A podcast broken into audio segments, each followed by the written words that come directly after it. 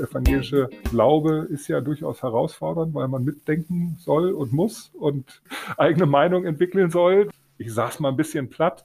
Angesichts unserer gesellschaftlichen Veränderungen ist das immer herausfordernder, Menschen dazu zu ermutigen. Digitale Kirche ist eine wunderbare Art und Weise, miteinander in Kontakt zu treten, äh, ohne sich persönlich mit seinen Gerüchen und seinem Gestanker und ich weiß nicht was wahrzunehmen, aber es hat eben auch große Distanzen, die eben nicht überbrückt werden kann. Naja, überleg doch immer mal, diese Person steht sich doch vielleicht selber schon seit Jahrzehnten auf dem Fuß und dir hat er jetzt nur zwei Minuten oder fünf Minuten auf dem Fuß gestanden. Hallo und herzlich willkommen zum Yeet Podcast, dem Podcast für Kirche und Glaube, digitale Kirche und Social Media. Mein Name ist Claudius Griegert und zu Gast bei mir ist diesmal Christian Weisker. Christian arbeitet in der Stabsstelle Kommunikation der Evangelischen Kirche in Deutschland in Hannover und leitet dort das Team des bundesweiten Infoservice. Schön, dass du da bist. Hallo, freue mich auch. Christian, in der Beschreibung deiner Aufgaben und Themenfelder auf der Webseite ekd.de steht Koordination der Direktkommunikation für die evangelische Kirche. Was für eine schöne Beschreibung, finde ich. Was würdest du unter Direktkommunikation verstehen und müsstest du dann nicht vielleicht mindestens jede und jeden kirchlichen Mitarbeiter in Deutschland und darüber hinaus koordinieren? Gut, das ist äh, natürlich sehr überzogen. Äh, Direktkommunikation definieren wir eigentlich ganz einfach und banal. Wenn Menschen unmittelbaren Kontakt zur evangelischen Kirche suchen und in dem Fall keinen direkten Kontakt in ihrer Kirchengemeinde kennen, äh, zu den Kontakten vor Ort keinen Bezug haben, sie ihn vielleicht auch gar nicht im großstädtischen Kontext kennen, vielleicht auch überhaupt nicht kirchlich gebunden sind, aber den Kontakt suchen, den finden Sie relativ zuverlässig über das Internet und landen dann bei uns beim bundesweiten Infoservice über die Kanäle, vor allen Dingen Telefon und E-Mail. Und dafür stehe ich gerade mit einem wunderbaren Team, sind wir verlässlich erreichbar für Anfragen, Kontaktsuchen aller Art. Der Infoservice der Evangelischen Kirche in Deutschland ist dazu da, Fragen zu beantworten, Anfragen zu bearbeiten, hast du gerade ja gesagt. Das macht ihr nun schon seit fast zehn Jahren. Ich habe gedacht, zu Anfang, zum Einstieg, machen wir gleich ein winziges Spiel. Das würde ich gerne mit dir spielen und dir mal drei echte Fragen stellen, die so tatsächlich dem Infoservice gestellt wurden. Und vielleicht weißt du ja auch noch, wie damals bei der jeweiligen Kollegin oder Kollegin die Antwort gelautet hat. weißt du Lust drauf? Na klar, äh, wo, ja? wobei man sagen muss, äh, das Veränderungsvermögen ist immer wieder faszinierend, obwohl wir natürlich inzwischen zigtausende Anfragen hatten. Äh, ganz vieles ist Routine, aber manches hat sich tatsächlich auch einfach eingebrannt und äh, ich bin gespannt. Okay, also es sind auch drei ganz bunt gemischte Fragen. Ähm, ich fange mal mit einer etwas skurrileren an. Da hat eine Mitarbeiterin einer Kommune mal angerufen und hat gesagt, sie müssten Straßenschilder benennen und wollte wissen, wie man eigentlich evangelisch richtig abkürzt. Weißt du das noch? Ja, kann mich erinnern, ganz dunkel, sowas kommt immer mal wieder. Finden wir immer natürlich toll, wenn die Menschen tatsächlich lieber nochmal nachfragen, als irgendwas ungeprüft zu machen. Und äh, die übliche und ich glaube sogar im Duden äh, notierte Abkürzung ist EV. Wobei wir inzwischen, wenn wir andersrum gefragt werden, äh, wie man es denn machen soll, äh, auch binnenkirchlich eher dazu raten, es lieber auszuschreiben, weil EV natürlich auch eingetragener Verein bedeuten kann. Natürlich mit zwei Punkten, aber die Verwechslungsgefahr oder wir davon eben auch ausgehen, dass es nicht mehr selbstverständlich klar ist, wofür EV. Punkt steht. Wunderbar, Christian. Dann würde ich sagen, hast schon mal einen Punkt. Super. Vielen Dank. Jetzt kommt eine äh, Klassikerfrage, würde ich sagen, eine Standardfrage, die so, glaube ich, wirklich unzählige Male äh, bei euch wahrscheinlich kommt. Folgende Situation: äh, Unser Wunsch-Taufpate ist nicht in der Kirche. Können wir denn trotzdem taufen und ihn als Paten oder sie als Patin nehmen? Das ist in der Tat eine Standardanfrage, die wir eigentlich fast täglich sogar haben, die auf zwei Ebenen zu beantworten ist. Zum einen gibt es die rein rechtliche Situation, die in der Tat dann in jeder Landeskirche separat, also es sind ja 20 selbstständige Landeskirchen, die im Zusammenhang äh, die evangelische Kirche als Zusammenschluss, äh, die EKD, die evangelische Kirche in Deutschland, darstellen, so dass also jede Landeskirche dort auch in der Tat in dieser Frage auch sehr unterschiedliche Regelungen hat. Und wir sagen dann, soweit wir es wissen und auch in unserem Wissensmanagement hinterlegt haben, wie die jeweilige Situation, wenn wir wissen, in welcher Landeskirche diese Taufe stattfinden soll. Das wird ja nicht immer mitgeteilt und raten in jedem Fall den unmittelbaren Kontakt zu dem ausführenden taufenden Pfarramt aufzunehmen und die Frage dort zu stellen und auch dort zu erörtern, weil auch äh, in der Tat letztlich in so einer seelsorgerlichen Fürsorgemöglichkeit auch das Pfarramt die Entscheidungshoheit hat, ob und wenn ja, wie sie taufen und auch bei Taufpaaren vielleicht auch sogar behilflich sein können. Da gibt es ja auch Möglichkeiten, weil das Kind ja in die Gemeinde getauft wird und das eigentlich vor Ort, äh, soweit wir das immer auch mitbekommen, immer eine individuelle Klärung sehr gut möglich ist. Mhm würde ich sagen, der nächste Punkt. Danke. Danke für Ihre ausführliche Antwort. So, pass auf, jetzt kommt gleich äh, nochmal eine schwere Premium-Frage. Wenn ich es richtig erinnere, war das mal ein Kind im Grundschulalter, das die gestellt hat. Das hat, wenn ich richtig informiert bin, einfach angerufen und hat gefragt, gibt es Gott eigentlich? Sowas erlebt ihr auch, ne? Sowas gibt es auch. Das sind natürlich Fragen, die eigentlich auch, auch wunderschön sind und äh, bis hin dann natürlich auch die sogenannte Theodizee-Frage, also die Frage nach dem Gottesbeweis. Äh, das ist dann aber natürlich weniger eine Kinderfrage. Ich glaube, wir haben damals irgendwie ganz diplomatisch auch reagiert und agiert, weil irgendwie klar war, dass das Kind im Gespräch dann, glaube ich, schon mal sagte, dass die Mama sagt, äh, dass es wohl Gott gibt und wir im Grunde genommen das einfach nur mit unserem Glauben überzeugend rüberbringen konnten und sagen, ja, auch wir glauben, dass es Gott gibt und sehen eben auch ganz viele Indizien dafür. Und äh, damit war meiner Erinnerung nach das Kind auch vollkommen zufrieden und dankbar und glücklich und eine von unseren vielen, vielen zufriedenen Anruferinnen und Anrufern, die dann das hoffentlich auch nochmal machen und dann wieder bei uns erfolgreich anrufen. Ja, sehr, sehr schön. So habe ich das auch in Erinnerung. Vielen Dank. Damit hast du dich qualifiziert für die Hauptrunde. Ich darf dich weiter mit Fragen löchern. Super, danke.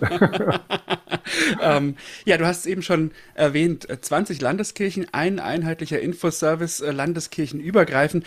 Wie ist denn eigentlich diese Idee entstanden und was musste passieren, dass sie auch umgesetzt werden konnte? Und vielleicht auch noch gleich, wie bist du denn dann dazu gekommen? Also die Idee ist äh, gute 20 Jahre alt. Und zwar hat es Anfang der Nullerjahre äh, mal eine große bundesweite äh, Öffentlichkeitskampagne gegeben, die Älteren mögen sich erinnern, äh, himmelblaue Plakate mit der Frage, wohin wollen Sie eigentlich, woran denken Sie bei Ostern, was äh, erinnern Sie bei Pfingsten und dann gab es verschiedene Antwortmöglichkeiten und der Spruch war dann, lassen Sie uns gemeinsam Antworten finden. Und dann war eine Telefonnummer angegeben, lange noch bevor Social Media und andere Kontaktmöglichkeiten im Raum standen. Und es konnten sich die einzelnen Landeskirchen beteiligen. Das hat auch durchaus eine biografische Brücke, denn ich war damals gerade frisch angefangen als Öffentlichkeitsarbeiter einer großen Landeskirche, evangelischen Landeskirche. Und wir haben eben gemeinsam damals mit den anderen Gliedkirchen, was uns auch ein Stück weit zusammengebracht hat, eben überlegt, wie wir das bedienen können. Die Landeskirche, für die ich mit zuständig war, äh, die Hannoversche, hat gesagt, wir wollen das gerne selber bedienen und haben dann eben so ein kleines Art Callcenter aufgebaut und standen eben dann für diese abgegrenzte Zeit zur Verfügung. Und äh, wir haben damals ein Stück weit auch einfach mal getestet, ob und wie wir als evangelische Kirche kampagnenfähig sind und auch gesprächsfähig sind. In der Tat ist natürlich die Mitgliedschaft immer in der Gemeinde vor Ort verankert und auch da ganz gut aufgehoben, bestens aufgehoben eigentlich. Aber wir merken einfach natürlich durch die gesellschaftlichen Veränderungen sind andere Kontakte, suchen äh, da, äh, die Menschen erleben es vor allen Dingen auch in ihrem Alltag dass sie Institutionen und eben einfach verlässlich andernorts auch erreichen können, per Telefon, per Mail, inzwischen natürlich auch in den sozialen Medien.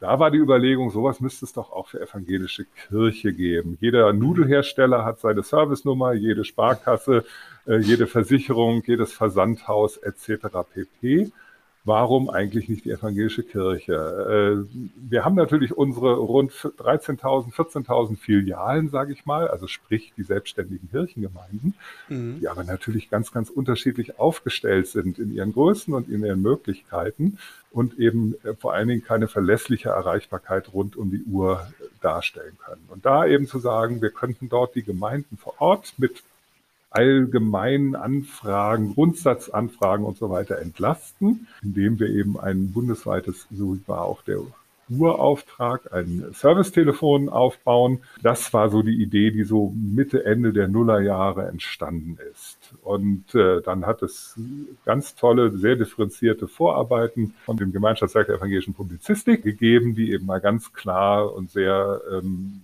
sachlich trocken weiterführend aber errechnet haben, mit was so zu rechnen ist, was man da braucht an Personal und an Technikausstattung mhm. und, und, und, und, und. Und irgendwann ist das dann aufs Gleis gehoben worden. Auch mhm. hat sehr fördernde Kräfte im, im, Kirchenamt der EKD gegeben. Es gab dann Natürlich nochmal die Überlegung, ist das eher ein Dienstleistungsangebot, was sozusagen in ein Medienhaus gehört, oder ist es eher tatsächlich auch eine äh, im Bereich der institutionellen Presse- und Öffentlichkeitsarbeit zu verankernde äh, Institution. Und man hat sich zu letzterem entschieden, wovon ich auch nach wie vor überzeugt bin, dass es gut und richtig ist, weil wir einfach hier mit Sitz im Kirchenamt der EKD in der Kommunikationsabteilung ganz nah dran sind, auch an politischen Entscheidungen äh, und an, beziehungsweise nicht Entscheidungen, sondern an dem Sachwissen, äh, das hinter Entscheidungen steht, hinter bestimmten mhm. Positionen steht was auch gerade so zum Beispiel so in Krisenkommunikation und so weiter wichtig ist, weil wir eben vielfach auch inzwischen einfach auch so eine Art Bollwerk, so eine Poller-Puffer-Kommunikation auch darstellen, wenn es mhm. schwierige Themen gibt. Kommen wir sicher noch zu. Aber hier mhm. erstmal die Entscheidung, so etwas soll es geben. Und ich habe dann gerne meinen, äh, wie sagt man so schön, meinen Hut in den Ring geworfen, damals als Öffentlichkeitsarbeiter einer großen Landeskirche, was ich dann schon, glaube ich, 10, 11, 12 Jahre war und mhm. äh, dachte, Mensch, sowas ganz grundsätzlich nochmal neu aufzubauen. Das finde ich klasse, das finde ich spannend, da nochmal Energie konzentriert reinzusetzen und äh, bin dann da erfolgreich aus diesem Bewerbungsverfahren hervorgegangen und habe dann mit einer Kollegin zusammen als stellvertretende Leiterin waren wir die ersten, die dann erstmal die Flöcke einge nicht gerammt, sondern eingesetzt haben und geguckt haben, wie machen es eigentlich andere und äh, was können wir als Kirche daraus lernen. Denn tatsächlich hat evangelische Kirche sowas noch nie vorher gemacht. Und äh, so haben wir dann angefangen im Herbst 2013 und sind dann mit einem kleinen, feinen Team, von denen die meisten noch an Bord sind, äh, 2014 gestartet. Und haben dann allerdings sehr schnell gemerkt, dass wir mit einem reinen Servicetelefon eigentlich nicht mehr den Kern der Frage beziehungsweise äh, der Kommunikationskern äh, treffen, sondern uns sehr viel breiter aufstellen müssen. Mhm, indem wir dann eben die E-Mails übernommen haben. Wir merken also mhm, ganz mhm, klar, mhm. dass das, das Gros unserer Zeit und unserer Energie fließt in das Beantworten von E-Mails und äh, haben dann auch maßgeblich am Anfang die Social Media Arbeit, äh, also auch Stellenausstattung und sowas mit äh, ausgestattet. Die sind dann hier in der inner, internen Gliederung innerhalb der Stabsstelle Kommunikation sitzen die heute an, äh, also wie sagt man so schön, organisationstechnisch anders organisiert. Aber mhm. für inhaltliche Anfragen sind nach wie vor eben auch wir diejenigen, die dann eben mit unserem Wissensmanagement auch den Kollegen dort Rede und Antwort stehen, beziehungsweise helfen bei der Beantwortung bei Social Media. Wobei wir merken, dass sehr viel weniger Sachanfragen im Bereich Social Media kommen. Die kommen tatsächlich am meisten über E-Mail und auch über die Telefonie. Insofern, wir sind ja ein rein reaktiv agierendes Team. Das ja. ist ja vielleicht auch ja. nochmal ganz klar zu sagen. Und das ist unsere Aufgabe. Das hat sich auch bewährt. Und äh, so laufen wir inzwischen seit neun Jahren und haben aber auch etliche Veränderungen, auch natürlich gesellschaftliche Veränderungen, die wir einfach beobachten und denen wir eben begegnen müssen. Stichwort Covid, Pandemie und so weiter, Krieg, Ukraine jetzt und so weiter, wo wir einfach auch deutliche Veränderungen im Kommunikationsverhalten und in den Fragen und in den Nöten der Menschen registrieren.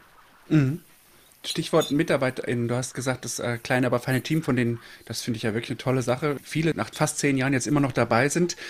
Wie habt ihr die gefunden, beziehungsweise mal ganz generell, welches Kompetenzprofil sollten denn MitarbeiterInnen für so einen Infoservice mitbringen? Also gefunden haben wir sie ganz banal über Ausschreibung und unser Wunsch äh, für das Profil war, dass es ein hohes Maß an Erfahrung im Bereich Dienstleistung und äh, Dienstleistungsgewerbe geben soll. Also irgendwo schon mal in einem Service-Team gearbeitet, im Handel, in der Hotellerie. Das sind so auch die Herkünfte der Kolleginnen und Kollegen. Und was unabdingbar ist, das sage ich ganz ehrlich und was wir auch tatsächlich geschafft haben mit den Kolleginnen und Kollegen und den Kollegen, dass es eine hohe äh, Identifikation mit Kirche geben muss. Also dass man mhm. wirklich auch weiß, wovon man spricht, wenn man hier für die evangelische Kirche Rede und Antwort steht. Und das sind eben alles Menschen, die äh, durch Kinderarbeit, Jugendarbeit, entweder selber aus der evangelischen Jugendarbeit stammen und dann eben durch eigene Kinder da weiterhin bis heute engagiert sind, Mitglieder im Kirchenvorstand in ihren jeweiligen regionalen Kirchengemeinden im Kirchenkreisvorstand äh, ehrenamtlich. Auch wir haben auch äh, Kolleginnen und Kollegen, die politisch aktiv waren im Gemeinderat und, und, und. Also insofern äh, ein hohes Maß auch an Verantwortungsübernahme äh, für das Gemeinwohl und die Gesellschaft. Und das eben auch mhm. ganz authentisch auch in dem Dienst hier im Infoservice nach außen vertreten und äh, auch darstellen können. Mhm. Ähm, wir sind ja immer noch sozusagen in der Geschichte beim Aufbau des Ganzen. Wie seid ihr denn damit umgegangen, dass es ja hier und da auch schon bestehende äh, Strukturen gab, also regionale Infotelefone zum Beispiel oder sowas? Konntet ihr das irgendwie berücksichtigen oder einbinden? Na klar, also die EKD ist sozusagen als Zusammenschluss immer nur so gut wie äh, die Zugeständnisse der 20 selbstständigen äh, und äh, die EKD tragenden Gliedkirchen sind. Und äh, da gibt es in der Tat oder gab es auch in etlichen Landeskirchen gute Erfahrungen? Und es hat jeweils eine individuelle Klärung gegeben, bis hin, wenn es auch in, zum Beispiel in bestimmten Kirchenkreisen gibt es eben langjährig etabliert oder gab es, vielfach ist es inzwischen nicht mehr so, äh, eben auch entsprechende Telefonangebote äh, und äh, wir haben tatsächlich alle 5300 roundabout äh, Vorwahlbezirke zugeordnet nach den, den kirchlichen Grenzen seinerzeit, was gar nicht so einfach ist, weil jeder, der sich mit Kirche beschäftigt, ja weiß, äh, oder auch historisch ein bisschen mal Einblick gewonnen hat, wie wahnsinnig herausfordernd das ist und dass das, die kirchlichen Ländergrenzen eben zum Teil ja wirklich immer noch den Wiener Kongress von äh, 1815 abbilden und äh, beziehungsweise 1918 und insofern natürlich ja. auch nicht identisch sind mit den heutigen Telefonbezirken dann von den Nein, sie gehen ja teilweise quer durch Städte und sowas durch. Genau. Ne? Also das genau. ist ja wirklich. Insofern haben wir das also natürlich dann auch so ein bisschen äh, Pi mal Daumen machen müssen. Ähm, aber nichtsdestotrotz äh, ist es eben so, wenn eben ein bestimmter Kirchenbezirk gesagt hat, wir haben was Selbstständiges und wir möchten eigentlich gar nicht, dass ihr das macht, äh, wobei das Interessante war, dass eigentlich alle gesagt haben, Mensch, super, bei uns ist es nur, was weiß ich, von äh, 8 bis 12 und äh, ihr seid ja von 9 bis 18 Uhr, dann übernehmt doch bitte ab 12 äh, und so haben wir das dann eingestellt. Und es gibt eigentlich nur eine Landeskirche, die wirklich ein eigenes Angebot hat, das ist die evangelische Kirche Berlin-Brandenburg-Schlesische Oberlausitz, die sogenannte ECBO, die ein mhm. ganz tolles Servicetelefon in einem Konsistorium hat. Ähm, und da sind wir eben in den Randzeiten auch da, beziehungsweise auch immer wieder im Gespräch. Ebenso in Hamburg gibt es ein ganz tolles äh, Team für den, äh, für den Stadtbereich Hamburg. Die machen es auch mit der Diakonie zusammen. Es gibt auch andere Landeskirchen, die hatten eigene Angebote, die sie inzwischen eingestellt haben, weil sie gesagt haben, warum sollen, sollen wir mit unglaublichem Aufwand da mhm. etwas selber autonom haben, wenn es auch in der Zentrale in Hannover äh, eben auch professionell aufgestellt gibt und uns dann angefragt haben, wir das nicht eben einfach so bewährt übernehmen können. Okay, und seitdem arbeitet ihr sehr erfolgreich. Ähm, ich habe mir überlegt, kannst du einfach mal kurz skizzieren, wie eure Arbeit so aussieht, wie ihr arbeitet? Also was sind tagtägliche äh, Anforderungen? Wie sieht der Alltag aus? Ähm, also habt ihr zum Beispiel Supervision oder, oder Teamsitzungen? Ähm, wie kommen die Anfragen rein? Gibt es Zeitspitzen oder gibt es verschiedene Schichten? Also wie managt ihr das Ganze? Das sind jetzt, da könnte ich jetzt ganz lange erzählen. Ich versuche es mal ja. komprimiert zu sagen. Also für die Telefonie, für die Telefonie, wir sind Montag bis Freitag.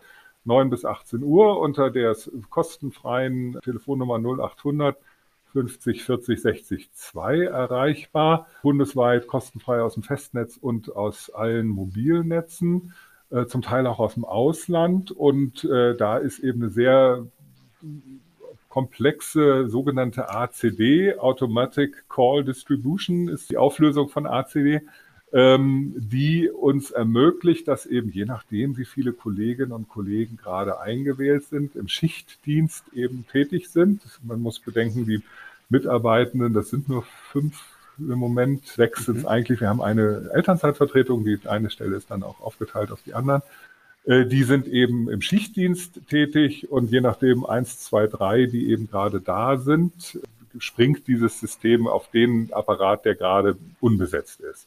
Mhm. Das hat mhm. jahrelang äh, hier funktioniert, dass sie hier im Büro gesessen haben und durch die Covid-Pandemie äh, sind wir eben genau wie alle anderen ins Homeoffice gegangen und es funktioniert auch genauso gut, auch technisch im Homeoffice, so dass mhm. die Kolleginnen und Kollegen eben mit ihren halben Stellen mehrheitlich auch eigentlich zu Hause arbeiten und sich dann eben ganz professionell äh, am Telefon melden und äh, erstmal, und das ist uns sehr wichtig, eben für jedermann sofort, äh, wenn die Leitung frei ist, auch jemand dran ist. Also es ist nicht, wie man es bei anderen Callcentern so kennt, dass es heißt, haben Sie Fragen zu, wählen Sie eins, drei oder sechs, sondern mhm, unmittelbar ist es. Genau, äh, sondern es heißt unmittelbar, guten Tag, Servicetelefon der Evangelischen Kirche, was kann ich für Sie tun? Mein Name ist. Und Mhm. Äh, das führt häufig zu Überraschungen. Huch, bin ich schon drin, der klassische Spruch. äh, und äh, ähm, dann eben auch wirklich, dass jeder erstmal für jede Anfrage empfänglich ist. Und dann ist so ein ganz typischer Ablauf. Ich weiß ja gar nicht, ob ich bei Ihnen richtig bin. Ich habe da mal eine Frage zu. Und häufig sind es auch nicht nur ein Thema, sondern zwei, drei Themen, die dann so kommen. Ach, wenn ich schon mal gerade die evangelische Kirche dran habe und Sie sind gerade so nett und so freundlich, ich wollte schon immer mal wissen und so. Dass dann also Dinge kommen, die bis hin, das ist gar nicht so selten der Fall, dass sie auch fließend sind in den seelsorgerlichen Bereich. Dass dann jemand was erzählen Ah, ja. möchte und äh, sich einfach freut, weil gerade mal jemand dran ist oder eben die Sachfrage ganz schnell beantwortet ist und dann irgendwie nochmal was nachgeschoben kommt und ähm, man eben auch ganz offen darauf zugeht. Nichtsdestotrotz sind die Gespräche in der Regel relativ kurz dann auch. Also äh, drei, vier, fünf Minuten. Es gibt natürlich auch sehr lange Gespräche. Äh, Das sind aber eher so Problemgespräche, Ja. die dann eben tatsächlich so in den seelsorgerlichen Bereich gehen. Genau, wollte gerade fragen, wenn echter seelsorgerlicher Bedarf da ist, muss man wahrscheinlich auch weiter verweisen an Da verweisen wir weiter. Geschulte, ne? Ja. Genau, also wir, von uns hat niemand eine seelsorgerliche Spezialausbildung. Wir haben natürlich eine grundsätzliche Schulung, auch wenn es äh, möglicherweise in, in suizidgefährdete Themen geht und so weiter, wo wir Gott sei Dank eben sagen können, dass das eigentlich noch nie vorgekommen ist. Und wir verweisen dann eben, aber das kommt dann schon häufig vor, dass wir sagen, wir können Ihnen jetzt kein seelsorgerliches professionelles Gespräch anbieten ähm, und verweisen dann an die Telefonseelsorge, die eben nicht unser Konkurrent ist, sondern unser Partner oder wir der Partner auf einer anderen Ebene für die Telefonseelsorge sind Ja. oder eben auch an das Gemeindepfarramt vor Ort. Ja. Und wir müssen natürlich auch mal ein bisschen Statistik betreiben. Äh, Wir können also so ungefähr sagen, äh, in welcher Altersgruppe die Menschen sind. Das äh, wird dann statistisch nochmal erfasst, so in 20er-Jahresschritten. Also wenn jemand nach einer Taufe fragt, dann kann man davon ausgehen, dass der mit Sicherheit nicht älter als 60 ist, sondern eher so in der Altersgruppe 20 bis 40 liegt. Und Kirchenmitgliedschaft und so weiter, das kann man häufig aus den Kontexten erfragen. Da fragen wir nicht explizit nach.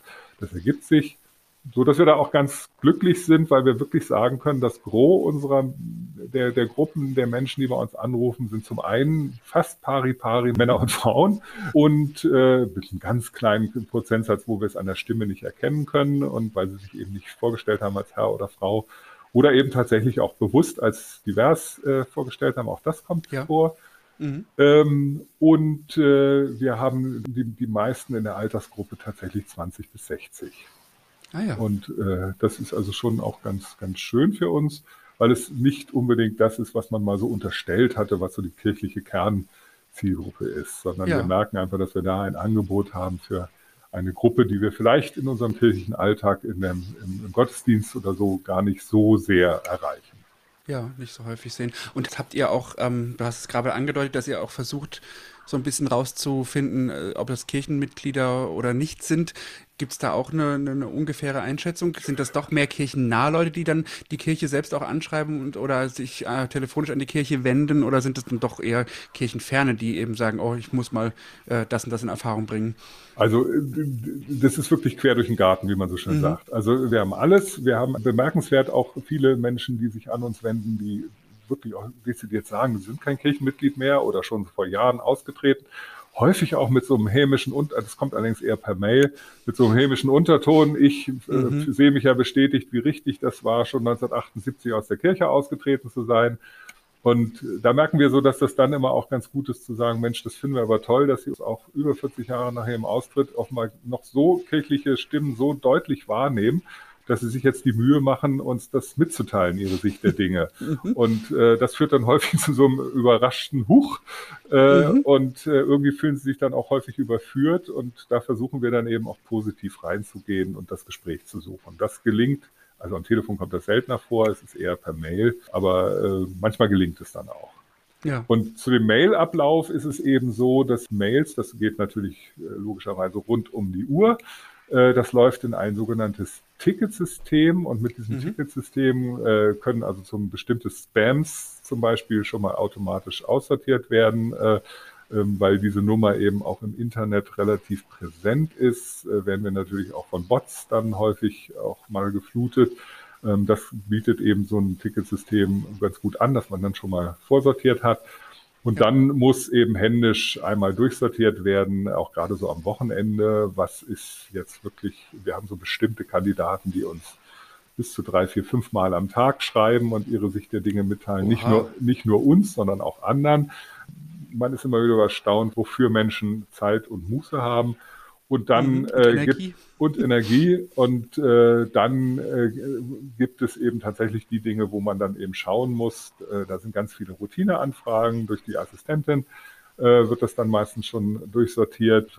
Wie gesagt, solche Taufanfragen, äh, die, die werden, gehen dann automatisch. Das weiß das Team viel besser mitunter, wie das zu beantworten ist als ich. Äh, und dann gibt es aber eben die tricky Anfragen auch. Und die laufen dann nochmal redaktionell bei mir über den Tisch.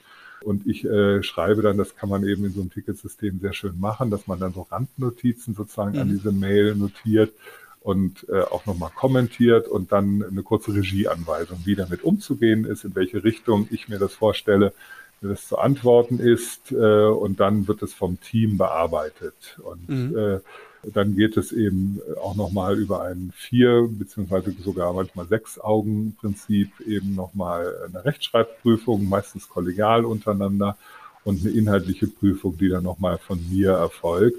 Das alles vor dem Hintergrund, denn wenn so eine Mail rausgeht, gerade bei komplexen Anfragen, ist es ja sozusagen immer die Stimme der evangelischen Kirche, die da steht. Mhm. Und es kommt gar nicht so selten vor, dass auch Leute daneben schreiben, dass sie diese Antwort, die sie von uns erhalten, auch gerne öffentlich irgendwo machen wollen, in ja. Social Media oder wo auch immer. Häufig ist es eine Drohung, aber man weiß es eben nicht und insofern muss einfach das, ja. was rausgeht, sauber sein und ja. gescheckt sein. Und da geht es eben auch um den Schutz der Kolleginnen und Kollegen, die quasi im Sekretariatsdienst äh, arbeiten und entsprechend dotiert sind. Und äh, das sollte dann einfach nochmal gegengescheckt werden. Ja, ja.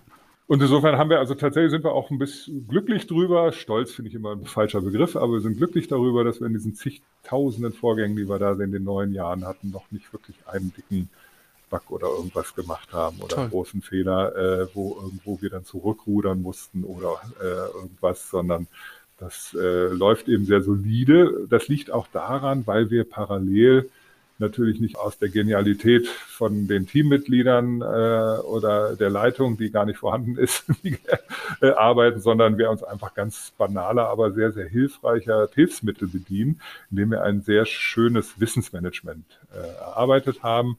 Und äh, das ist wie so ein internes Wiki, funktioniert das, dass also jede einmal recherchierte Antwort auf eine Frage zum einen natürlich im E-Mail-Archiv wieder auffindbar ist und zum anderen aber eben auch, wenn es eine Frage ist, die häufiger vorkommt, inklusive Hintergrundinformationen in diesem internen Wissensmanagement hinterlegt ist, mitunter auch mit Regieanweisungen wo dann einfach nochmal eine Bewertung drin steht, warum eine Antwort so zu geben ist und auch nochmal eine Hintergrundinformation, die vielleicht nicht für die Öffentlichkeit ist, aber die einfach zum Verständnis nochmal für den Antwortenden ganz gute Hintergrundinformationen gibt. Da sind zum Beispiel natürlich auch mal bei strittigen Fragen, schwierigen Fragen auch mit den Kommunikationsverantwortlichen, mit den Pressesprechern abgestimmte Antwortbausteine drin, äh, mhm. Und das Ganze ist dann eben archiviert und kann eben auch intern genutzt und auch angefragt werden von den Mitarbeitenden, leitender Geistlicher, von Pressestellen und so weiter, was auch durchaus geschieht. Ah, das ist toll. Also das heißt, ihr habt im Prinzip über die Arbeit mehr oder weniger automatisch nebenbei sozusagen, ne, durch die Sicherung des Ganzen eine, eine Wissensdatenbank über die evangelische Kirche aufgebaut. Genau, gerade so bei schwierigen, strittigen Themen äh, ist das eben auch sehr, sehr wichtig. Auch manchmal verändern sich ja auch Positionierungen zu bestimmten Themenfeldern, äh, die immer wieder vorkommen. Also sehr häufig vorkommendes, über Jahre vorkommendes Thema ist äh, Umgang mit Homosexualität, äh, Segnung gleichgeschlechtlicher Partnerschaften und, und, und. Äh, mhm. wo es eben dann auch durchaus unterschiedliche Regelungen in den einzelnen Gliedkirchen gibt. Äh, und das müssen wir eben natürlich auch irgendwo dann ein Stück weit mit abbilden, dass es eben durchaus auch unterschiedliche Meinungen gibt, genauso auch zum Thema Krieg und Frieden, äh, Waffenlieferungen, äh, jetzt im Ukraine-Krieg und so weiter. Da äh, bemühen wir uns doch auch immer auch durchaus reflektiert, beide Positionen auch abzubilden. Und mhm. das macht uns ja als evangelische Kirche durchaus auch aus, dass sozusagen diese individuelle Gewissens- und äh, Überzeugungsfreiheit durchaus auch in der Außenwahrnehmung mal zu einer Dilemmasituation führt, dass man mhm. einfach aushalten muss, dass es durchaus mit guter theologischer Begründung zwei, drei, vier, fünf Meinungen geben kann. Und das ist, ohnehin wollte ich das schon fragen, das wäre dann äh, so, dass ihr dann einfach sagt, wir stellen einfach alle Positionen, die es gibt, möglichst kurz und ähm, faktisch richtig dar und die Abwägung muss natürlich dann äh, die Fragestellerin oder der Fragesteller machen. Und äh, müsst ihr das auch irgendwie abnehmen lassen nochmal? Also mal angenommen, es geht um eine Position, die innerhalb einer Landeskirche vom leitenden Geistlichen oder der leitenden Geistlichen irgendwie äh, geäußert wurde, dass wenn ihr darauf antwortet, dass ihr da nochmal eine, so eine Art Abnahme braucht? Oder wie sichert ihr euch da ab? Also zum einen, wir sind so eine Art Navigator. Also wir bieten Hilfe zur Selbsthilfe. Das heißt nicht, dass wir alles vorkauen, sondern äh, das ist ja das Schöne auch auf den vielen, vielen tollen Internetseiten, äh, sowohl der institutionellen Gliedkirchen, Kirchengemeinden, aber eben auch die publizistischen Angebote, wie zum Beispiel evangelisch.de, die wir ganz oft und gerne eben auch dann rausgeben. Wir verlinken dann auf entsprechende Themenseiten, auf Seiten, wo das mhm. auch durchaus aus verschiedenen Blickwinkeln beleuchtet wird und äh, sind dann eben so eine Art Navigator und sagen, also wir haben da keine einheitliche Meinung. Äh, hier finden Sie eine Information, da finden Sie die Position Ihrer Landeskirche. Äh, da finden Sie aber auch nochmal einen Überblick, dass es eben auch durchaus verschiedene Perspektiven geben kann. Da ist dann eben gerade das publizistische Angebot auch durchaus hilfreich und nennen dann eben den Grund, der eben einfach in unserer evangelischen Verfasstheit als evangelischer Kirche eben auch begründet ist und ähm, laden diese Menschen eben ein, selber sich ein Bild zu machen und ein Urteil zu bilden. Das ist nicht immer einfach. Vor allen Dingen wollen viele Menschen sich nicht darauf einlassen. Also evangelische Glaube ist ja durchaus herausfordernd, weil man mitdenken soll und muss und eigene Meinung entwickeln soll. Das, äh, ich sag's mal ein bisschen platt, äh, angesichts unserer gesellschaftlichen Veränderungen ist das immer herausfordernder, Menschen dazu zu ermutigen und ihnen mhm. auch wirklich zu sagen, mach das und äh, das kann ja auch einfach ein wunderschönes Erlebnis sein, äh, sich deines eigenen Verstandes zu bedienen. Ja, ähm, aber viele Menschen, die bei euch anfragen, könnte ich mir vorstellen, so wie du es jetzt gesagt hast, suchen dann nicht nur Antworten, sondern auch Vorgaben so ein bisschen, ne? Genau klare, einfache, präzise, prägnante Antworten, beziehungsweise wollen Sie Recht haben. Sie haben selber eine Meinung ah. oder meinen, eine mhm. Meinung zu haben und die, mit der konfrontieren Sie uns äh, und auch mit der unterschiedlichen Meinung von Ihnen selber, mit äh, den Differenzen Ihrer Meinung zu der Meinung von evangelischer Kirche, aber sind davon überzeugt, dass Ihre eigene Position die richtige ist und die einzig wahre und richtige und erwarten eigentlich von uns, dass wir sagen, genau, du hast ja recht und äh, wir liegen vollkommen falsch. Und naturgemäß äh, sehen wir das etwas differenzierter und äh, versuchen dann, und das ist die hohe Kunst, äh, der wir uns bemühen zu stellen, im, natürlich immer in einem vertretbaren Rahmen, da dann eben auch tatsächlich die Sprache und die uns vielleicht deutlich werdende Verständnis Fähigkeit des Gegenübers äh, herauszuarbeiten und zu sagen, wie, wie tief gehen wir da jetzt nochmal rein und bemühen uns äh, auch tatsächlich mit unseren Argumenten da nochmal einzutreten oder verweisen eben einfach nur auf eine Themenseite, die das eben beleuchtet, äh, weil wir eben ja, diese Entscheidung fällt schwer, weil man einfach erkennen muss, vielfach, dass da überhaupt keine Bereitschaft erkennbar ist, sich auf einen Dialog einzulassen.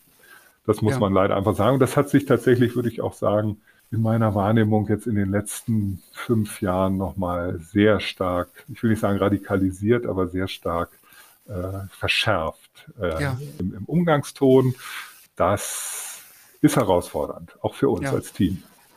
Da würde ich gerne bei dem Thema gerade mal bleiben wenn Themen dann besonders hochkochen, die auch die Kirche betreffen, die Kirche, ne, wird ja oft so wahrgenommen. Also zum Beispiel, wenn äh, in den Medien ist, dass die EKD sich mit engagiert hat oder mit angestoßen hat, das Engagement für die zivile Seenotrettung. Wir schicken ein Schiff. Oder wenn irgendwie durch die Medien geht, dass die Synodenpräses den Dialog zu AktivistInnen der letzten Generation gesucht hat. Also solche Sachen, bekommt ihr das dann auch besonders zu spüren? Seid ihr da so eine Art Seismograph sozusagen der öffentlichen Meinung der Kirche gegenüber und ähm, kriegt ihr dann vielleicht auch euren eigenen Telefon- oder E-Mail-Shitstorm ab und wie geht ihr damit um? Also absolut, das, äh, das äh, trifft es genau. Äh, Shitstorm kann man auch sagen durchaus.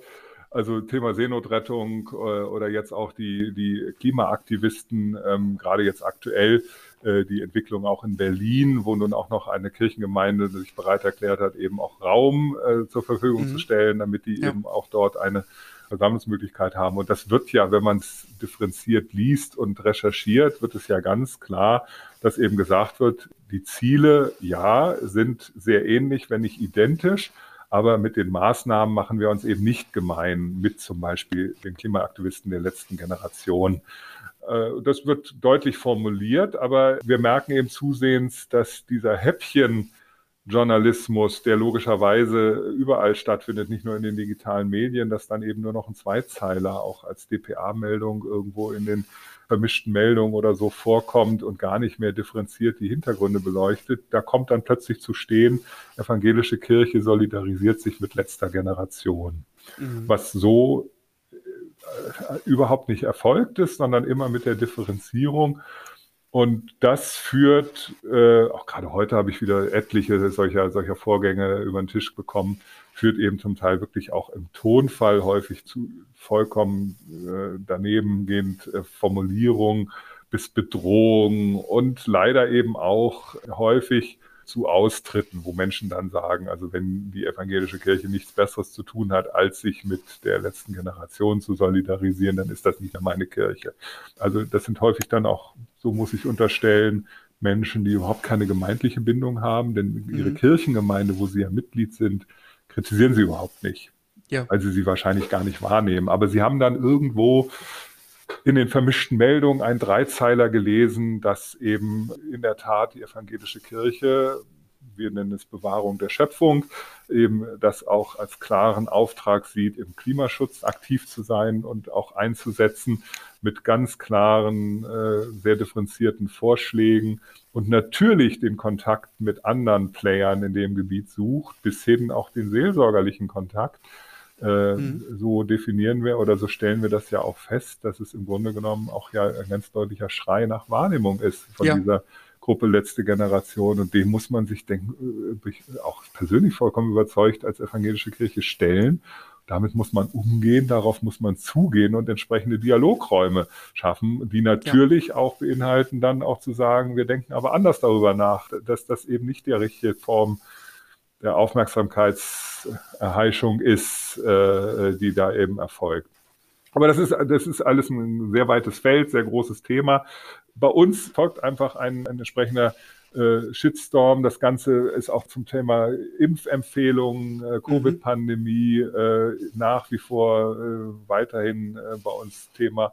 Seenotrettung war schon genannt worden. Krieg und Frieden ist ganz groß polarisierend, interessanterweise 50-50 in die eine oder andere Richtung. Die einen hören dann die Meinung der Ratsvorsitzenden, die sich eben ganz klar eben dafür in dieser Dilemmasituation, die sie immer wieder betont, auch dafür ausspricht, dass es eben möglich sein muss, Waffen zu liefern zur Selbstverteidigung, wenn die Ukraine darum bittet. Und dann gibt es natürlich auch die andere Meinung des Friedensbeauftragten Bischof Kramer, und dann wird die eine oder die andere Stimme gehört und äh, je nachdem nach eigener Verankerung wird dann eben gesagt, wenn das jetzt die Position von evangelischer Kirche ist, dann trete ich aus oder ist es nicht mehr meine Kirche oder oder oder. Und da sehen wir uns dann eben in der Tat als Navigator dann nochmal darauf hinzuweisen, dass es doch etwas komplexer ist und auch in der evangelischen Kirche sehr differenziert eben äh, auch unterschiedliche Positionen gibt und das bitte auch zuzugestehen ist, dass diese unterschiedlichen Diskussionen miteinander im Dialog stehen müssen, der vielleicht auch nicht zu einem Konsens in absehbarer Zeit führt. Mhm ist nicht, ich, ich sag mal ganz ehrlich, ja. es ist nicht immer einfach. Diesen Auftrag nachzugehen ist, ist einfach. Das empfinden wir auch wirklich als Berufung. Aber was schwierig ist, ist einfach der Tonfall, mit dem wir häufig ja. konfrontiert werden, der einfach verletzend ist, äh, manchmal sogar eher abschneidend. Natürlich können wir professionell damit umgehen, aber es hat auch was Toxisches, das kann man auch ganz, ganz ehrlich sagen. Äh, vielfach kommt eben wirklich auch gehäuft dann Dinge, die wo man dann selber persönlich einfach einen Weg finden muss, auch mit umzugehen. Das ja, ist dann ja. auch einfach der Fall. Ja, ja. Und, und, darauf will ich gerade doch mhm. nochmal hinaus, weil das ist eine Erfahrung, die, die haben wir auch in diesem Podcast schon hin und wieder äh, mit äh, unterschiedlichen Menschen zu unterschiedlichen Anlässen besprochen, die ja viele Menschen machen, die äh, im Netz und auf Social Media insbesondere unterwegs sind, diese Verletzungen, die da passieren. Äh, deswegen wäre meine Frage nochmal, habt ihr Möglichkeiten damit, du sagtest professioneller Umgang, also da auch was aufzufangen? Also ähm, weil wenn Leute offenbar dann ja äh, vom Infoservice trotz allem persönlich angegriffen werden, weil sie stellvertretend für irgendetwas hergenommen werden, wenn es ihnen dann wirklich damit schlecht geht, gibt es da Möglichkeiten? Oder also, habt ihr Ideen dazu? in einem, eine, eine, alte Regel, äh, egal in welchem Servicebereich man tätig ist, ob im Versandhaus oder so, ist immer die Ansage, äh, nimm's nicht persönlich, die kennen dich doch gar nicht. Äh, so mhm. kann man natürlich vieles erstmal auch abarbeiten, bearbeiten und auch von sich abprallen lassen. Äh, aber in der Tat, es gibt dann Momente, äh, für uns ist ganz, ganz wichtig das kollegiale Gespräch, was wir mindestens einmal in der Woche umfangreich in der Dienstbesprechung mhm. machen wo wirklich auch ganz breiter Raum auch gegeben wird, was sind für Gespräche gewesen, die äh, spannend waren, die außer der Reihe waren, die belastend waren. Warum waren sie belastend? Wie bist du damit umgegangen? Was hast du für Erfahrungen gemacht? Wo kann man vielleicht noch mal anders ansetzen? Was lernen wir daraus fürs nächste Mal?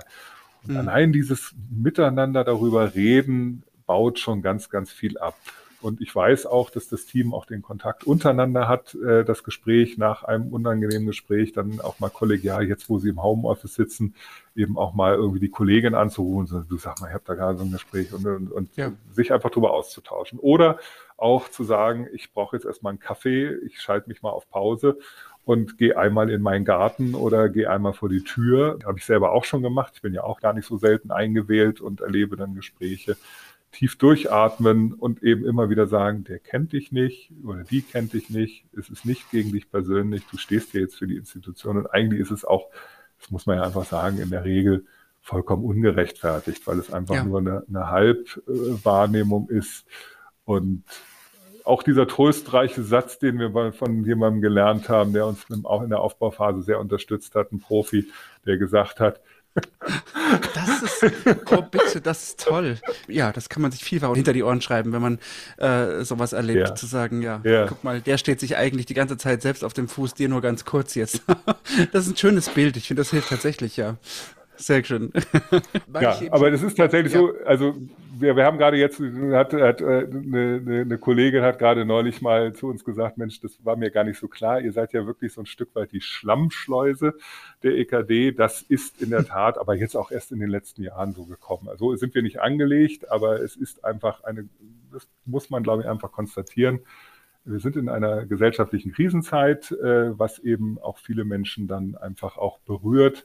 Aber es sind eben dann auch nur Einzelstimmen. Die sind zwar gerade für mich, weil ich es redaktionell bearbeiten muss, belastend, da mache ich kein Hehl draus, können hm. belastend mhm. sein, mhm. aber in der großen Fülle und in der großen Masse von Anfragen, gerade am Telefon, kommen eben auch ganz viele Dinge, wo einfach nur Gemeindekontakte gesucht werden, Patientenvorsorge bestellt wird. Die christliche Patientenvorsorge ist ein Topseller äh, mhm. und wird auch immer wieder auch kommuniziert, dass sie eben über uns bestellbar ist, wo wir das eben dann über unseren Versand einfach da nur annehmen und weiterleiten. Aber einfach den Menschen damit auch ein gutes Gefühl geben. Da habe ich mal einen Kirchenkontakt gehabt, der war super nett, kurz, prägnant äh, und es konnte mir geholfen werden. Ja. Also das sind so die Dinge, die eben auch das Gros unserer Arbeit äh, auch ausmachen. Und in der Tat, du hast es eben schon angesprochen, auch die Seismograph-Funktion. Das ist tatsächlich auch einer unserer Aufträge. Ähm, in der Tat äh, ist es so, dass wir mitunter Dinge äh, gesellschaftlich wahrnehmen, die irgendwo vage sich entwickeln oder wo irgendwas passiert, was vielleicht so noch gar nicht auf dem Schirm ist und was auch sehr ins Extreme umschlägt. Man muss dann immer wieder ganz sachlich auch gucken, ist es wirklich valide? Ist es wirklich eine Äußerung, die gesamtgesellschaftlich zu betrachten ist? Äh, oder ist es eben tatsächlich nur äh, eine Spitze, die eben bei uns hier gerade mal aufschlägt? Das ist sozialwissenschaftlich immer auch durchaus, kann man auch kontrovers diskutieren. Aber ich finde es eben auch immer wieder gut. Ich kann eben auch die Erfahrung äh, immer wieder in der Referentenrunde einmal im Monat im Kirchenamt mit eintragen, einbringen. Mhm wo ich eben einen kurzen sagen kann, was bei uns die auffälligen Themen in den letzten vier Wochen waren, die eben vollkommen häufig anders sind als das, was gerade so die internen Diskussionen in den ja. theologischen oder juristischen Abteilungen dominiert. Also das alles beruhigt mich doch etwas, dass ihr sowohl als Seismograph eine hilfreiche Funktion habt und dass ihr vor allen Dingen in vielen anderen Dingen nach wie vor nachgefragt seid. Denn wenn ihr innerhalb von wenigen Jahren von dem eigentlich gedachten Infoservice zur Schlammschleuse also nur dazu geworden wäre, das wäre doch eine sehr traurige Entwicklung. Nein, das ist wirklich nur ja. einschränkend. Wie du sagtest, eben Shitstorm, wenn irgendwie die ja. Zeiten mal so sind, wie sie sind, ja. äh, dann gibt es Phasen, da muss man dann Augen zu und durch, äh, ist ein bisschen einfach gesagt, aber auch da sind wir ja nun nicht äh, gerade das erste Jahr dabei. Eine Frage hätte ich noch, die äh, nochmal ein bisschen in die Vergangenheit zurückgeht in der Anfangszeit, als das Projekt auch noch Infotelefon hieß, gab es ja Pläne, das hast du kurz auch erwähnt, das Ganze auch auf verschiedene Social-Media-Kanäle auszuweiten. Daraus ist aber, ähm, ja, ich will nicht sagen nichts geworden, sondern das hat eine, andere Entwicklung genommen. Ähm, vor welchem Hintergrund ist das so gekommen und wie sieht das heute aus? Also wie siehst du eure Rolle im Zusammenspiel mit den äh, Menschen, die Social Media machen bei der EKD? Also wir gehören ja alle zusammen zur Stabstelle Kommunikation, sind täglich mhm. im Austausch. Wir haben jeden Morgen um neun eine gemeinsame Videokonferenz, wo eben auch die Themen angesprochen wird, äh, was zum Beispiel die Social-Media-Kollegen auch setzen äh, an Posts, äh, was vorgesehen ist in den Kanälen, die die EKD ja. bespielt. Und wenn dann differenzierte Nachfragen kommen, dann binden die Kolleginnen und Kollegen uns in den Einzelfällen eben auch mit ein und sagen, Mensch, habt ihr da einen Antwortbaustein? Das ja. können wir in der Regel innerhalb von Stundenfrist dann auch bearbeiten genau wie alles andere auch. Und äh, insofern ist da also ein sehr gutes Miteinander.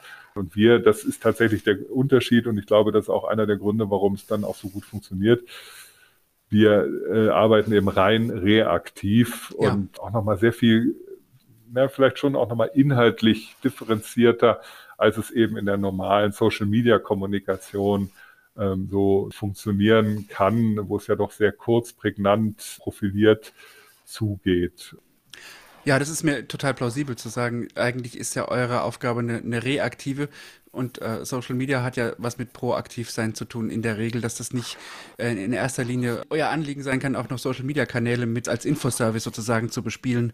Was ich mich gerade frage, ist ähm, Menschen, die ja diesen Podcast auch sehr viel hören, die auf Social Media aktiv sind, die in Social Media von ihrem Glauben erzählen, inwiefern können die denn vom Infoservice profitieren? Können die zum Beispiel Fragen aus ihrer Community auch an euch weitergeben? Oder du hast vorhin das Wissensmanagementsystem angesprochen. Sind das Möglichkeiten dann?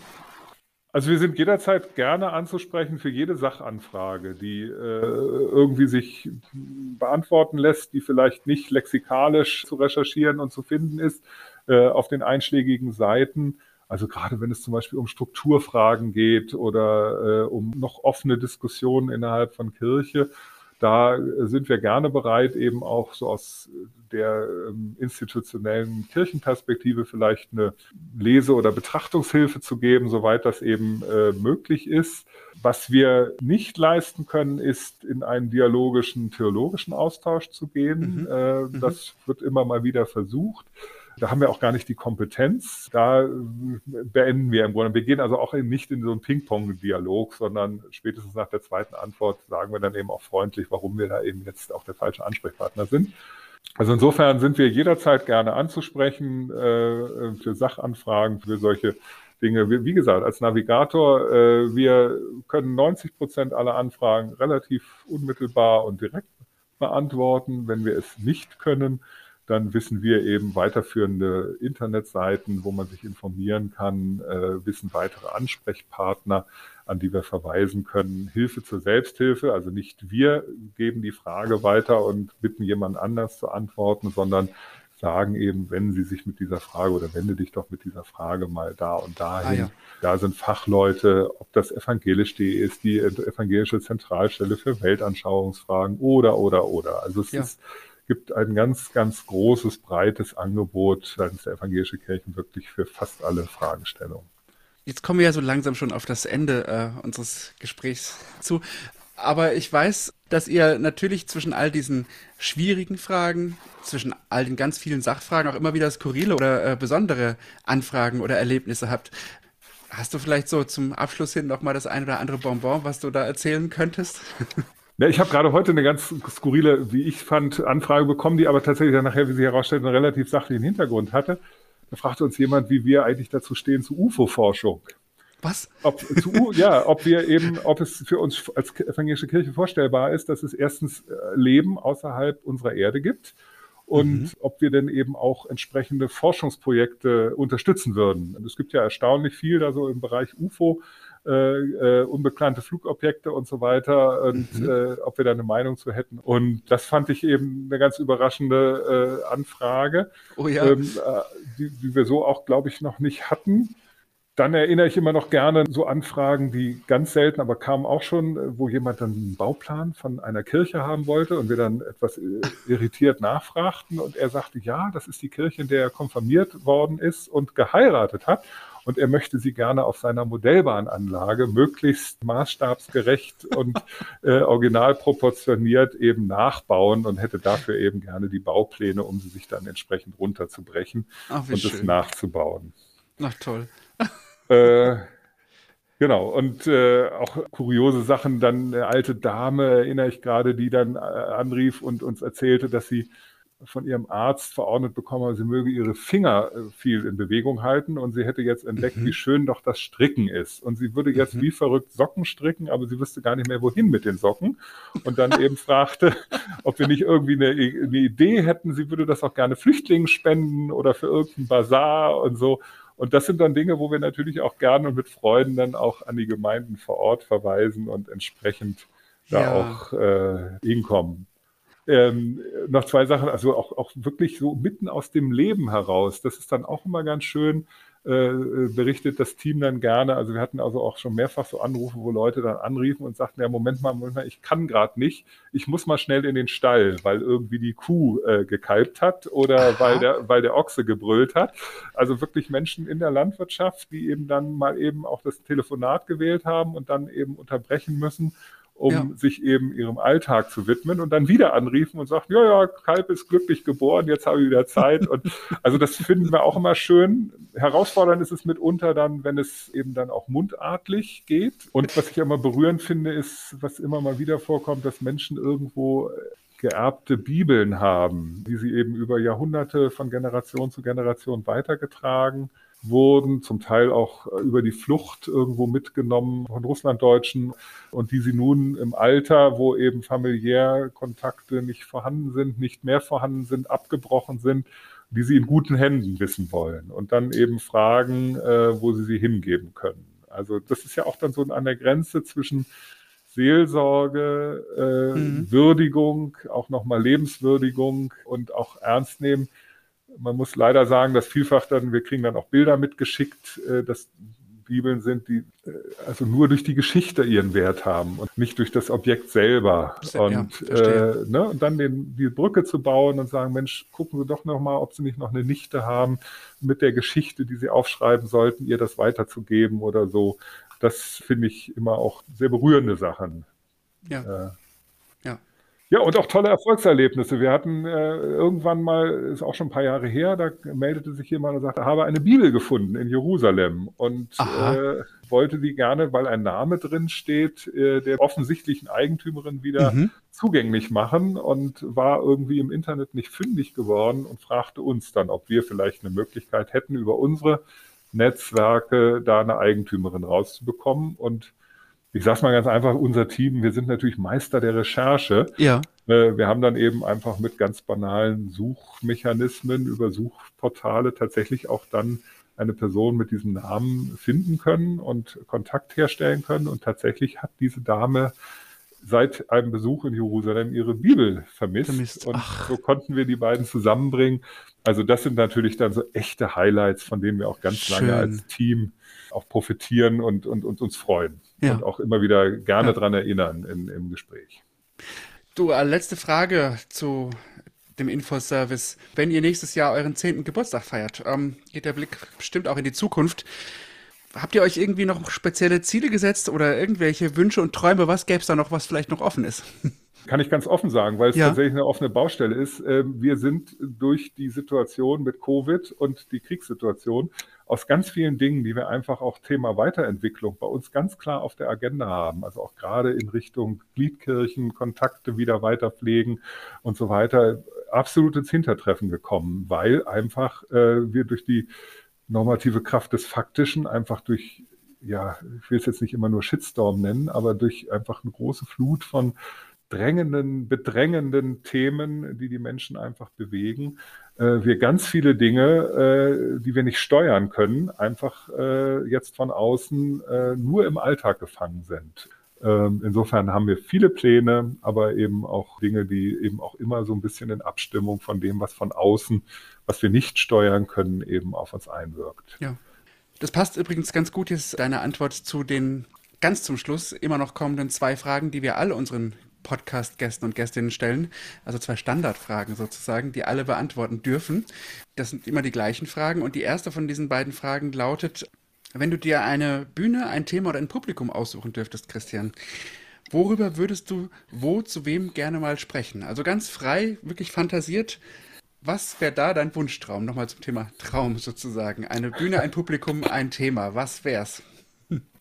Ja, zum einen wirklich tatsächlich auch äh, verantwortlichen äh, Kirchen, ich will jetzt nicht sagen Funktionären, mhm. äh, auch tatsächlich nochmal sagen, was bei uns eigentlich Alltag ist. Mhm. Das, was häufig wirklich vollkommen anders ist als das, was in den Gremien und so weiter äh, wahrgenommen wird, so nach meiner Ansicht. Und eben da auch nochmal deutlich zu machen, was wir eben hier wirklich ganz bodenständig gegenüber Menschen draußen im Land eben auch evangelische Kirche vertreten. Da ja. nehme ich so manchmal wahr, dass das nicht immer so äh, gesehen wird. Mag mhm. falsch sein, meine Wahrnehmung, aber das ist so eine, so eine Registrierung. Ja. Und einfach auch das wirklich nochmal, auch mit dem Team, auch für das Team, mit dem Team nochmal deutlich zu machen, ja, wie wir hier wirklich auch tatsächlich einfach auch nochmal ein Kontaktpunkt sind, ja. der so ganz anders geartet ist als zum Beispiel im Gottesdienst oder in anderen kirchlichen Begegnungspunkten. Also nochmal ganz klar machen, um richtig den Bogen zum Anfang zu schlagen, was es bedeutet, wenn auf der Webseite steht, dass ihr Direktkommunikation betreibt. Ne? Ja. Tatsächlich. Mhm. Die zweite Frage, die ist auch ein bisschen aus der Geschichte erwachsen. Ähm, es wird nämlich immer wieder von digitaler Kirche gesprochen in den letzten Jahren und auch geschrieben. Und es gibt dazu auch den Hashtag digitale Kirche in den sozialen Medien. Aber für die Menschen hat das teilweise ganz unterschiedliche Bedeutungen. Ganz von dir persönlich aus, was verbindest du denn mit dem Begriff digitale Kirche? Digitale Kirche ist eine wunderbare Art und Weise, miteinander in Kontakt zu treten, äh, ohne sich persönlich mit seinen Gerüchen und seinem Gestanke und ich weiß nicht was wahrzunehmen, aber es hat eben auch große Distanzen, die eben nicht überbrückt werden kann. Also wir merken es in unserer Kommunikation via rein, ob nun auch Telefonie ist ja auch eine Form von digitaler Kommunikation. Mhm.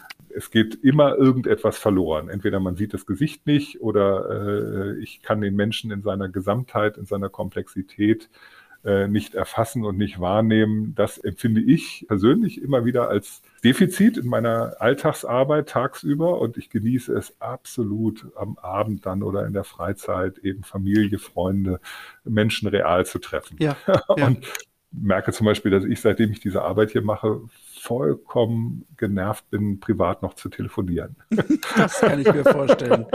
Das also, kann ich mir äh, vorstellen. Das ist ja. tatsächlich so die Wahrnehmung, wo ich sage, nee, für mich, ich, vielleicht auch generationsabhängig, wenn man so wie ich so um die 50 ist, äh, dass man irgendwann sagt, so, nee, das reale Leben ist eigentlich noch viel schöner, aber ich habe eben auch wunderbare Entdeckungen auch in der digitalen Welt gemacht, mit Menschen wieder in Kontakt zu treten, äh, mit denen ich mal räumlich und alltäglich sehr nah war, ob in Schule oder Studium und die nun weit weg sind in aller Welt äh, und mit denen eben digital. Also insofern äh, mhm. Ähm, sind das wunderbare Möglichkeiten, aber eben jedes Kind auf seine Art, hätte meine Großmutter gesagt. Schön. Vielen lieben Dank, lieber Christian, für deinen Besuch in unserem Podcast. Gerne. Ich sag's nochmal, den Infoservice der EKD erreicht ihr kostenlos von Montag bis Freitag zwischen 9 und 18 Uhr unter 0800 50 40 60 2 oder ganz einfach per Mail unter info.ekd.de. Aber eine Seite mit allen Infos dazu und einem YouTube-Erklärvideo ist auch nochmal in den Shownotes zu dieser Podcast-Episode verlinkt. Da könnt ihr also gerne nachschauen. Und äh, da könnt ihr zum Beispiel auch Fragen zum Yeet-Podcast stellen. Noch besser aber macht ihr das an uns direkt. Genauso wie Feedback und zwar unter info.yeet.de per Mail. per DM auf unserem Insta-Kanal Yeet Netzwerk, also Yeet-Netzwerk oder über unsere Website yeet.de. Da kann man übrigens auch unseren sehr empfehlenswerten Newsletter abonnieren, unter anderem mit exklusiven Sketchnotes zu jeder Podcast-Folge. Und abonnieren solltet ihr natürlich auch diesen Podcast, falls ihr das noch nicht getan habt, denn dann kommt er jeden zweiten Dienstag automatisch auf euer Endgerät. Auf jeden Fall vielen Dank fürs Zuhören und euch allen da draußen jetzt noch viel Spaß mit dem Folgehype.